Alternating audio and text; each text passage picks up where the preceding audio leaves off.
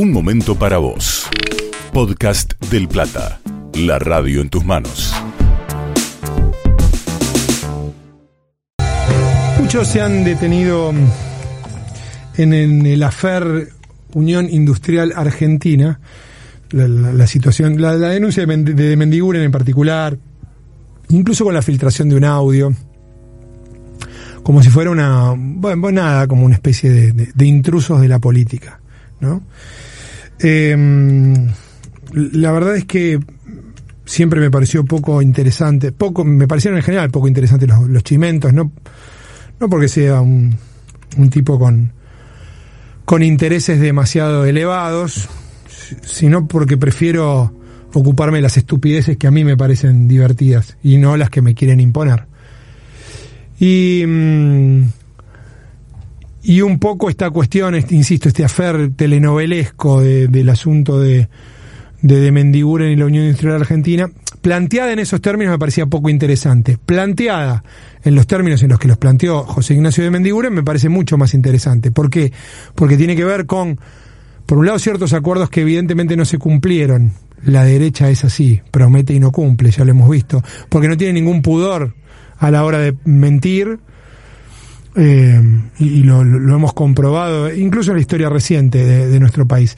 Pero también porque hay un dispositivo allí. Lo que antes era en el oficialismo, ahora es en la oposición. La Unión Industrial Argentina, aún con varias de las empresas que la integran perdiendo, teniendo balances negativos, sin embargo apoyó con mucha fuerza a Mauricio Macri.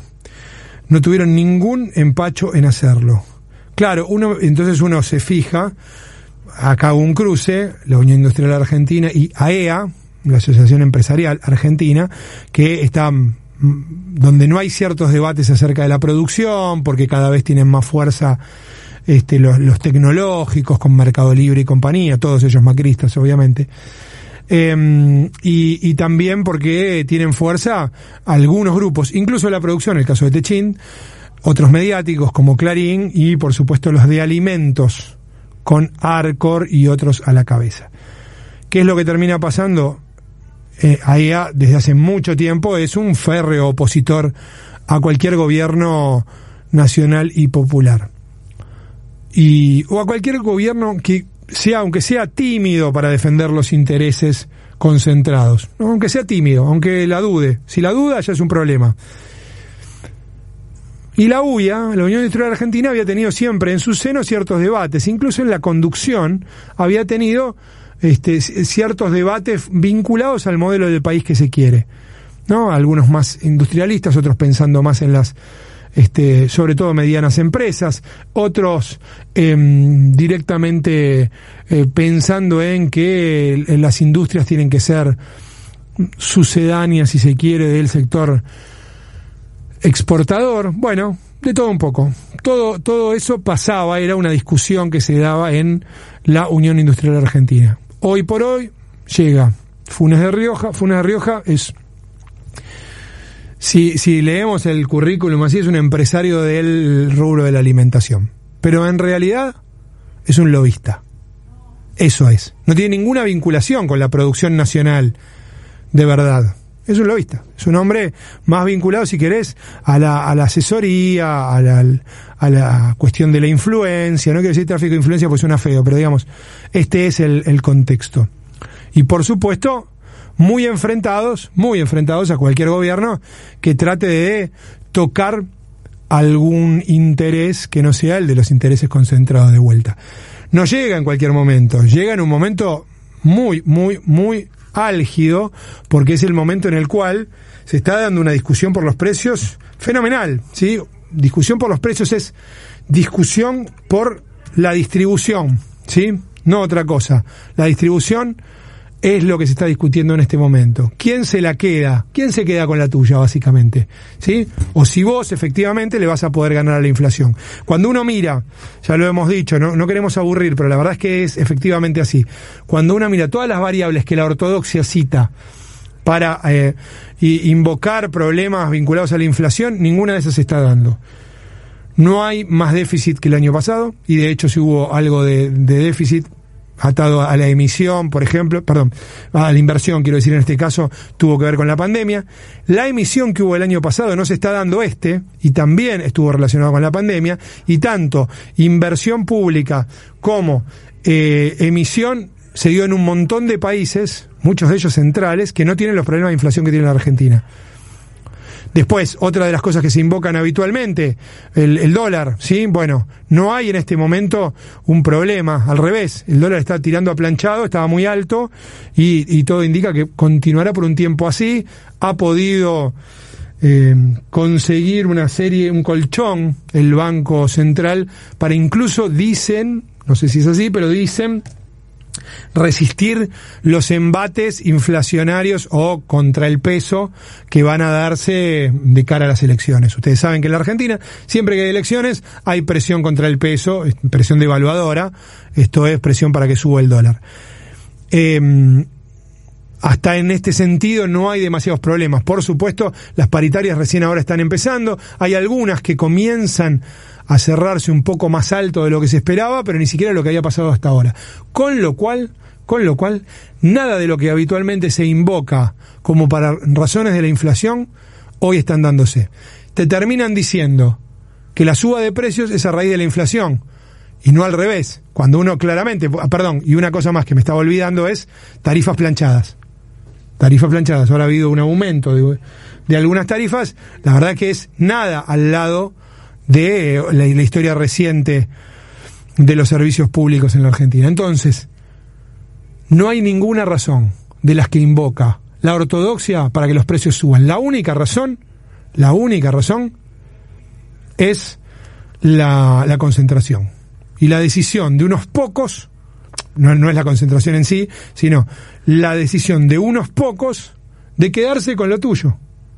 Que cada mango que vos recibas eh, por la paritaria, si tenés la suerte de tener una paritaria en tu gremio, si tenés la suerte de ser un trabajador registrado, bueno, todo eso se lo queda el, el que fija el precio. Y hay una tremenda opacidad a la hora de, mm, este, de encontrar la razón en la cadena en qué lugar se distorsiona el precio. Hoy leíamos una noticia este, no, no me quiero extender demasiado, pero la verdad es que es un tema complejo e interesante.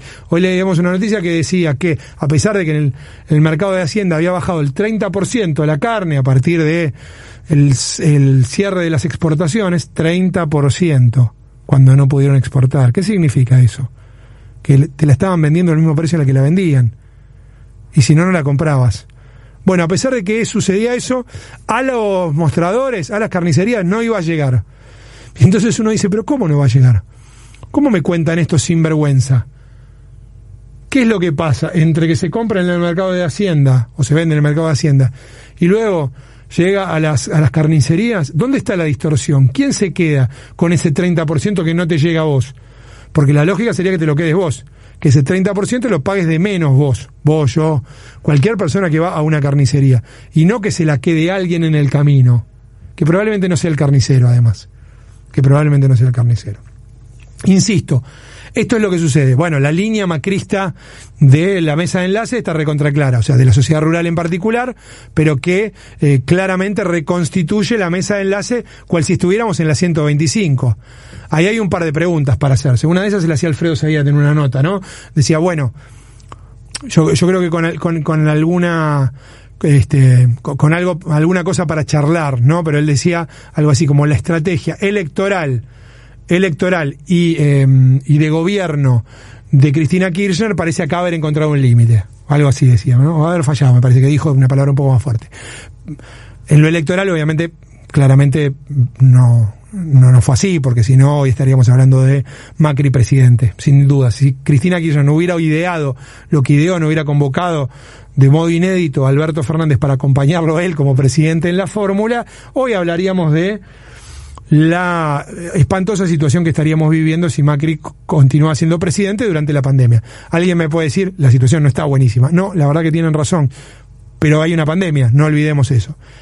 Eh, y uno ve que hay ciertos esfuerzos por parte de un gobierno que no son los mismos, que no son los mismos que se daban incluso sin pandemia durante el gobierno de Macri. De hecho, hay muchos indicadores económicos de producción y todo esto que están mejorando, no mayo o abril del año pasado, porque ahí estábamos en plena cuarentena o en, situaciones muy restrictivas, sino mayo o abril de 2019, cuando no existía la pandemia ni ningún peligro, pero existía el macrismo.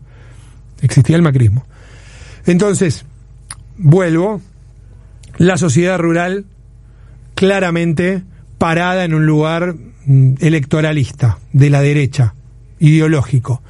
AEA, desde siempre, en defensa de sus intereses, parado en ese mismo lugar. Y después, la UIA, con esta elección, casi exactamente en el mismo lado. Todos unidos. Parece difícil así discutir algo que beneficie un poco, que te vayan a aceptar algo que beneficie un poco a buena parte de la población. Para muestra basta un botón. Muchas veces uno este, escucha a algunos de estos tipos que se llaman el campo, porque no son el campo solamente, no son el campo, y la verdad es que les da un poco de tirria, ¿no? Porque dice, ¿en serio? ¿En serio te importa tan poco? A mí un presidente de la sociedad rural en los comienzos de, del gobierno de Néstor Kirchner me dijo, en, un momento en el que obviamente la carne, como otros commodities, había subido mucho, me dijo, bueno, los argentinos se tendrán que acostumbrar a no comer carne, porque eso le hace bien al país. Pero después no quieren pagar impuestos. Entonces, ellos que se llaman a sí mismos el campo, ellos que además dicen el campo es la patria, les importa muy poco si en su patria la gente come lo que ellos producen. Que crece en, este, en esta tierra, que se siembra o, o, se cría en esta tierra, que se traslada con las rutas, además que el Estado paga, y sin embargo ellos no quieren absolutamente nada, absolutamente nada de aporte. ¿Por qué lo menciono y por qué digo esto de ellos se llaman el campo y además dicen que el campo es la patria. Y la verdad que a mí eso me genera muchísimos problemas. Me acuerdo de aquella canción de Sui Generis, ¿no? Que era Botas Locas, hablando de los milicos, pero claramente estos han sido los patrocinadores, estos sectores de, los milicos también. Si ellos son la patria, yo soy extranjero.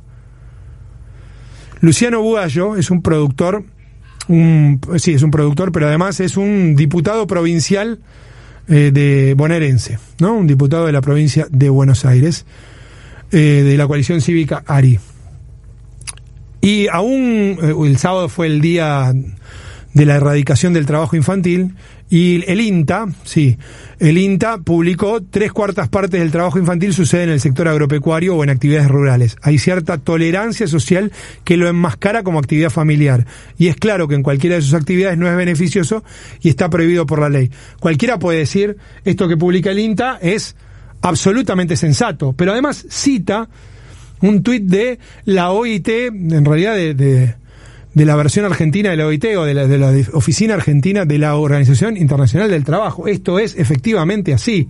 Y hay un organismo que lo está planteando y no parece haber mucha discusión en derredor de esto. ¿Qué contesta? Desembosado, ¿no? Una brutalidad con una especie de violencia mental bueno, porque uno los ve así, cuando abandonan el cinismo, cuando el cocheo no le funciona demasiado, escriben esto como contestación a lo que el INTA había publicado, insisto, en el Día Internacional de la Erradicación del Trabajo Infantil.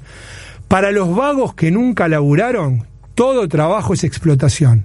En mi familia desde chicos todos mis hermanos trabajamos en el campo. Esperábamos los fines de semana para ir al campo desde la madrugada junto a mi viejo, abuelo y el personal. ¿Lo puedo leer de vuelta esto?